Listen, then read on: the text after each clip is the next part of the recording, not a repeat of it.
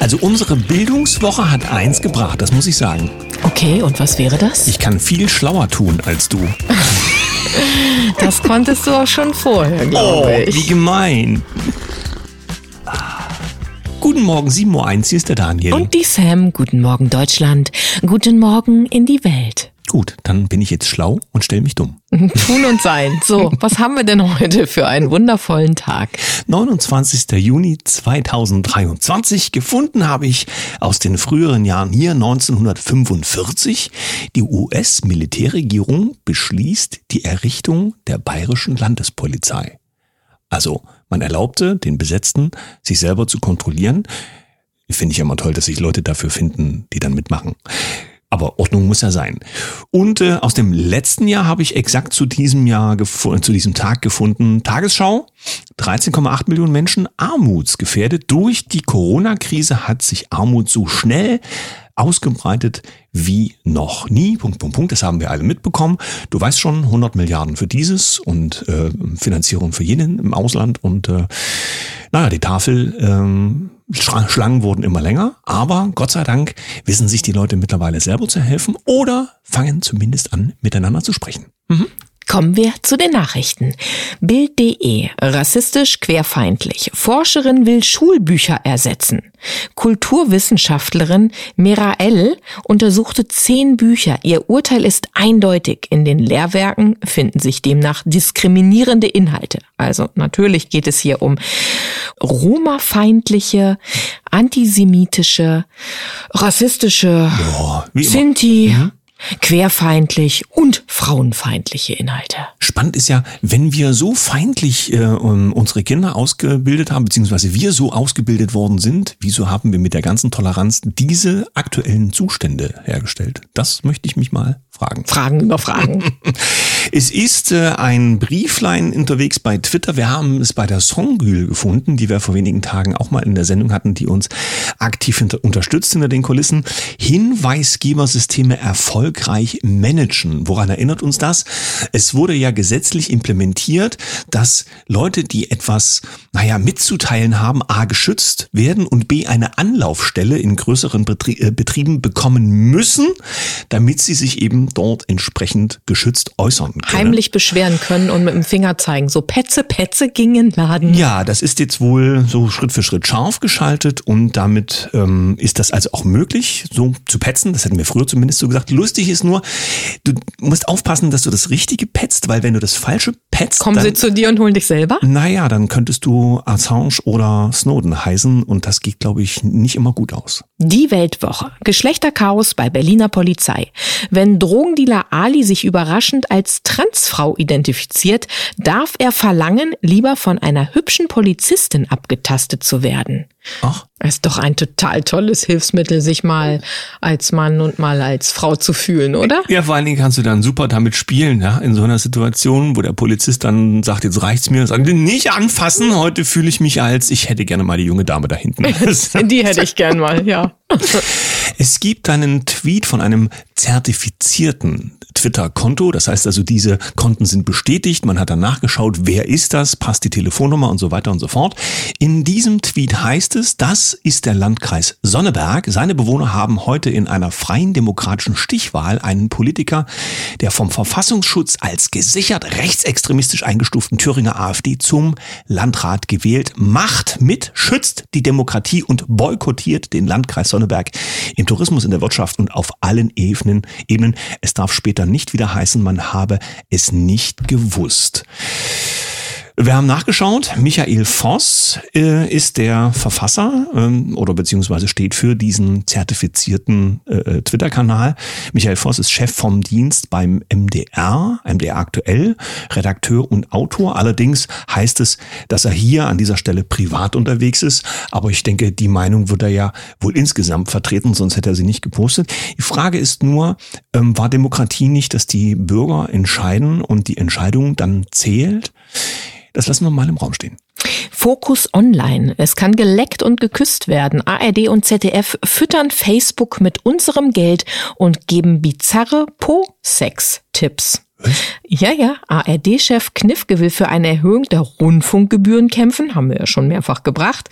Gleichzeitig leisten sich die öffentlich-rechtlichen eine opulente Präsenz auf sozialen Netzwerken wie Facebook und Instagram, pikante Inhalte zu Sexpraktiken inklusive, sogar Reichweite kaufen sie. Naja, von unseren Gebührengeldern ja einfach nur so. Leck mich am Arsch. Oh, habe ich das gesagt? äh, zwar ist Infowars jetzt nicht für jeden eine äh, vertrauenswürdige Quelle, aber viele Menschen schauen doch dorthin, weil der Mann, der dahinter steht, auch ne, für viel Aufsehen in den letzten Jahren durch seine Arbeit gesorgt hat. Dort gibt es einen Artikel und es gibt dazu auch ein öffentlich einsehbares Dokument. Dokument James Crown, JP Morgan, Vorstandsmitglied und Milliardär und ein enger Freund von Obama ist in einem Autorennen auf der Rennstrecke ums Leben gekommen. Das ist spannend, weil es ja heißt, so in diesen politischen Kreisen passiert, passiert nichts durch Zufall. Vielleicht äh, hat er aber doch es einfach nur zu schnell gefahren. Deswegen ist auch auf der Rennstrecke vielleicht eine 100 als Beschränkung äh, sinnvoll. Bild.de, Finnland. Vizebürgermeister 46 beim Graffiti-Sprühen erwischt. War ihm das Leben als Mann der zweiten Reihe zu langweilig? Suchte er den Kick? Naja, solange er nur Graffiti sprüht, soll er doch sprühen. Epoch Times wegen Hunter Biden Doppelpunkt US-Justizminister droht Amtsenthebung. Es geht also hier um mögliche Falschaussagen vor dem Kongress, wozu es E-Mails gibt, die das jetzt quasi widerlegen, also dass der Sachstand oder die Erkenntnis wohl anders war als die Aussage. Wir weisen immer wieder dringend darauf hin, das ist die Erfahrung aus Deutschland, besser nicht erinnern können, das ist die sicherste Variante, wird hier von ganz oben Cum-Cum-Ex gut praktiziert, erfolgreich. Zeit Online. Konsumklima erstmals seit Oktober wieder gesunken. Nach acht Anstiegen in Folge hat sich das Konsumklima, schön, dass dieses Wort auch einfach in diesem Kontext genutzt wird, in Deutschland eingetrübt. Verbraucher fürchten Inflation und Rezession und sparen ihr Geld häufiger. Äh, ich denke, der letzte Anstieg äh, der Konsumgeschichte ist doch schon einiges her. Denn dass die Leute jetzt kaum noch Geld in der Tasche haben, zumindest der Otto-Normalverbraucher, wie man so schön sagt, und sich sein Essen kaum noch leisten kann. Wenn du da mal in den Supermarkt auf die Preise schaust, das ist ja wohl äh, nicht unbedingt erklärenswert, ne? Otto-Innen Verbrauchernde. Hör jetzt so. bitte auf. Null Verständnis, Focus Online. Ich glaube, wir kriegen wieder Zuschriften wegen Gendern. Union außer sich, ARD und CDF vergleichen Söder und Merz mit Faschist Höcke, steht bei Focus. Ja. Mit einem Instagram-Post des Formats Die da oben hat Funk, eine von ARD und CDF produzierter Sender, für Empörung gesorgt. Beworben wird darin ein Video, in dem rechte Parteien thematisiert werden. Ja, und man hat also bestimmte Leute in einen Topf geworfen. Schön ist auch dabei hier zu sehen, wie ja, man spricht immer von Spaltung und zeigt dann auf bestimmte Leute, die angeblich die ähm, Demokratie ja spalten. Aber was wir hier sehen in diesem Medienprogramm ist ja, dass es heißt, guck mal, die, die sind böse und die anderen sind gut. Also wenn das keine, naja, sagen wir wenigstens Differenzierung ist, dann weiß ich auch nicht. Na, da sollte der eine oder andere mal so einen Blick in den Spiegel wagen, ne? Wollen wir zum zweiten Teil der Sendung, Daniel? Oder hast du noch was mitgebracht? Oh, ich überlege, ob ich noch was äh, Lustiges bringe. Sieben Gründe für die Hartnäckigkeit. Inflation ist wie Zahnpasta aus der Tube. Klingt, das ist total lustig. Klingt wie... Ähm, Hausgebrauch. Es geht hier um die Inflation und die EZB und quasi die Entschuldigung bei Focus.de, dass es irgendwie nicht anders geht mit der Inflation. Doch es ginge schon Gel äh, wertegebundene Währung, die also quasi nur eine gewisse Geldmenge möglich macht. Schon wäre das Problem gelöst.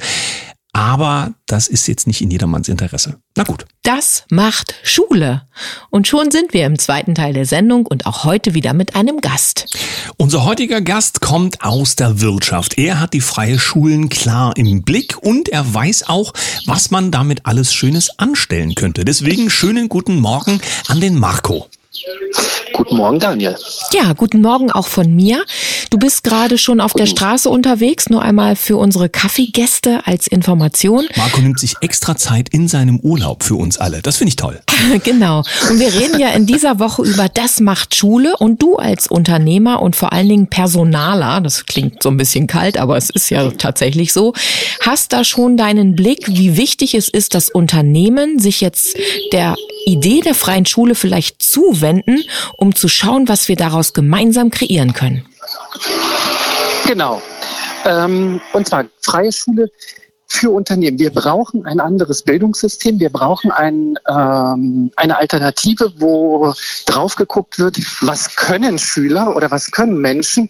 Das heißt, wir müssen in Richtung Potenzialentfaltung gehen und weg von Eintrichtern von irgendwelchen Wissensvermittlungen, äh, was nachher keiner mehr braucht oder was einfach nur noch quasi so, so eine Art Bulimie-Lernen äh, erzeugt, sondern wir wollen hergehen, wollen sagen, Schüler können etwas, Schüler müssen sich entfalten können, Schüler Schüler brauchen einen Ort, wo sie sich entfalten können, vor allem junge, äh, junge Kinder, ähm, aber auch bis zum Erwachsenenalter, wo es darum geht, zu gucken, was kannst du, was kannst du nicht, wie kannst du äh, deinen Weg einschlagen und so ein Stück weit eine, eine, eine Art Lernbegleitung auf dem Weg ins Berufsleben darstellen. Man hört das ja aus der Wirtschaft, die Beschwerden, dass die Schulabsolventen nicht so fit sind für den weiteren Weg in der Wirtschaft.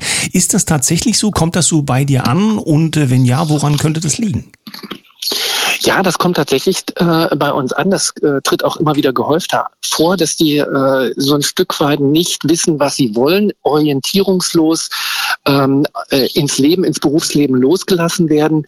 Es gibt ein paar ähm, Akteure im Bereich Schule, die sich mit den Schülern beschäftigen, wo ich es immer wieder merke, dass die auch auf die Potenziale gucken. Aber das sind in Masse die wen, äh, sind in Masse nicht viel, sondern es ist eher die Ausnahme und wir müssen eher gucken, wie kriegen wir die Masse, äh, Masse bewegt, dass, äh, dass der, der, das Kind, der Schüler im Fokus steht und nicht irgendwelche Institutionen im, im Hintergrund, einfach nur damit die sagen können, wir haben unseren Bildungsauftrag erfüllt, welcher auch immer das sein mag. Ähm, und der Bildungsauftrag aus Sicht des Unternehmens ist eben, dass wir sagen, wir kriegen selbstständig denkende äh, Leute raus, die wissen, worum es im Leben geht, die aufs Leben vorbereitet werden und auch ähm, Tugenden mitbringen. Ähm, wie kann ich im Leben bestehen? Und äh, das fehlt so ein bisschen weg von dieser Orientierungslosigkeit hin zu einer Perspektive und äh, zu einem äh, zu einer Potenzialentfaltung, zu einer Potenzialentdeckung und daraus äh, ergibt sich quasi das äh, äh die Potenzialerfaltung. Wir gehen ja davon aus, dass ganz viele Mittelständler das quasi von deinem Mund absaugen, sozusagen, weil sie diese Probleme alle kennen.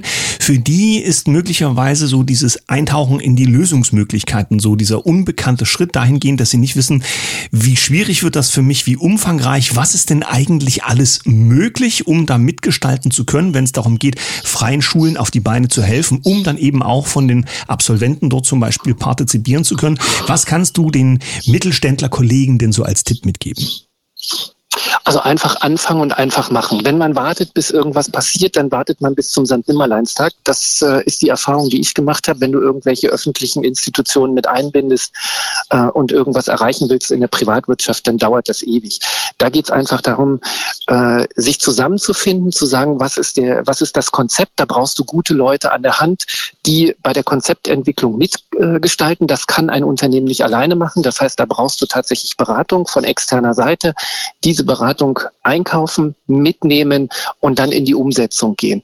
Ähm, Vorteil ist halt dann auch, dass du, ähm, dass du konkret weißt, um was es geht, dass du konkret diese ganzen Formalien auch erfüllt hast und dann eigentlich, eigentlich loslegen kannst und wo es darum geht, nicht als Unternehmen in diesen Lehrplan einzugreifen, sondern als Unternehmen eine Perspektive zu bieten, sei es Mitarbeitern, sei es, ähm, äh, sei es Menschen in der, in der Stadt, wo die freie Schule gegründet werden kann. Ähm, das ist, das ist erstmal völlig zweitrangig, beziehungsweise äh, spielt das erstmal keine Geige. Es geht in erster Linie um die Potenzialentfaltung von Schülern, wo wir sagen können, da können wir was bewirken. Und da kriegen wir auch deutlich mehr Qualität an Bewerbern, an, an jungen Menschen aus dem, aus dem Bereich Schule heraus. Wie ist denn bei dir selbst oder bei eurem Unternehmen jetzt so der aktuelle Stand, wenn es ums Machen geht, wenn es ums Realisieren geht? Wo steht ihr gerade selbst in diesem Schaffensprozess, ähm, damit man so auch ein bisschen vielleicht von euch den aktuellen Erfahrungsstand mal abfragen kann? Also zunächst erst einmal musst du dafür, äh, äh, musst dafür sorgen, dass das Thema mal präsent ist. Das habe ich dann gemacht an unterschiedlichen Stellen im Unternehmen. Da stößt du immer mal wieder auf, ein, äh, auf das ein oder andere Stirnrunzeln. Je länger die Leute aber drüber nachdenken, umso konkreter wird es, was kannst du damit machen und wo kannst du, äh, kannst du ansetzen und was ist das, äh, das Ziel, was du erreichen willst. Wir brauchen dafür einen langen Atem, wenn wir anfangen, eine Schule zu gründen, von der ersten Klasse bis zur 13. Klasse, dann kommen maximal im achten Schuljahr, das heißt acht Jahre im Voraus äh, hast du erstmal insofern nichts davon, dass da was bei dir ankommt. Aber, und das ist das, der entscheidende Punkt, du hast von der ersten Klasse an eine Bindung an ein Unternehmen, an mehrere Unternehmen, wenn sich mehrere Unternehmen da zusammenschließen und an der Finanzierung mitwirken. Ähm, und dann sehen Schüler, was gibt es, welche Perspektiven gibt es, welche Lerninhalte können beispielsweise auch in Unternehmen mal abgebildet werden, dass Lernen begreifbar wird. Und das ist so ziemlich das Entscheidende, was auch bei, bei Kleinkindern immer ist. Die müssen begreifen, was, äh, was sie lernen. Und wenn das bei Schülern oder bei Kleinkindern funktioniert, funktioniert das auch bei Schülern. Und je praxisorientierter, je, ähm, je anschaulicher das ist, umso besser bleibt es nachher auch im Kopf und umso qualifizierter ist der Output auch aus diesem diesen Schulen heraus. Ähm, heißt konkret eine andere, ähm, andere Denkweise, die, die man da an den Tag legen muss. Und ein Kollege von mir meinte sogar noch, wir könnten äh, da noch weitergehen und sagen, wir müssen auch noch eine Kita mit anschließen. Ähm, das sind dann so, so Dinge, die, die entwickeln sich dann in den Diskussionen. Wichtig ist, du musst für, für Betroffenheit sorgen Betroffenheit kommt aktuell dadurch, dass die Bewerber nicht in dem Maße dem entsprechen, was Unternehmen brauchen. Dann musst du eine Perspektive aufzeigen, wo könnte die Reise hingehen, mit allen äh, Schwierigkeiten, Hindernissen und Abwägungen äh, von Chancen und Risiken. Und ich sehe da deutlich die Chancen im Vordergrund ähm, und die Risiken hat halt ein Unternehmer immer, äh, egal was er macht. Ähm, das ist, äh, das, das, der ist der Lauf der Zeit. Ne? Wirtschaft geht ja auch nicht äh, gerade, sondern geht mal auch äh, auf und ab dann ist es ja tatsächlich eine super Investition, wenn sich eben ein Unternehmen oder mehrere zusammenschließen und dafür dann entscheiden, in eine Gründung von einer freien Schule zu investieren, weil sie ja im Grunde in ihre eigene Zukunft investieren. Und ähm, ich sag mal, so eine, so eine gute Rückzahlung ist ja auch, dass die Mitarbeiter dann, die vielleicht gerne auch in einem Unternehmen tätig sind, was ja im besten Fall so ist, wissen, okay, meine Kinder können dann in die Haus hauseigene äh, Schule integriert werden und können dort den Weg gehen und möglicherweise auch direkt mit ins Unternehmen dann übergeleitet werden. Auf jeden Fall. Und das ist das Charmante daran, dass du damit auch eine Mitarbeiterbindung erreichst, die, äh, die sonst so nirgends erreichbar ist. Denn äh, wenn du dann noch für die äh, Begleitung nach dem Unterricht sorgst, wo, wenn du in, in Schichtsystemen unterwegs, äh, unterwegs bist oder Arbeitszeiten hast, die jetzt eben nicht immer von äh, äh, neun bis zwölf gehen äh, für, für Teilzeitbeschäftigte, dann ist das eben auch da eine, eine Investition in Mitarbeiter auf der einen Seite, aber auch dann auch in den Nachwuchs auf der anderen Seite. Das zahlt sich quasi aus meiner Sicht dann doppelt aus.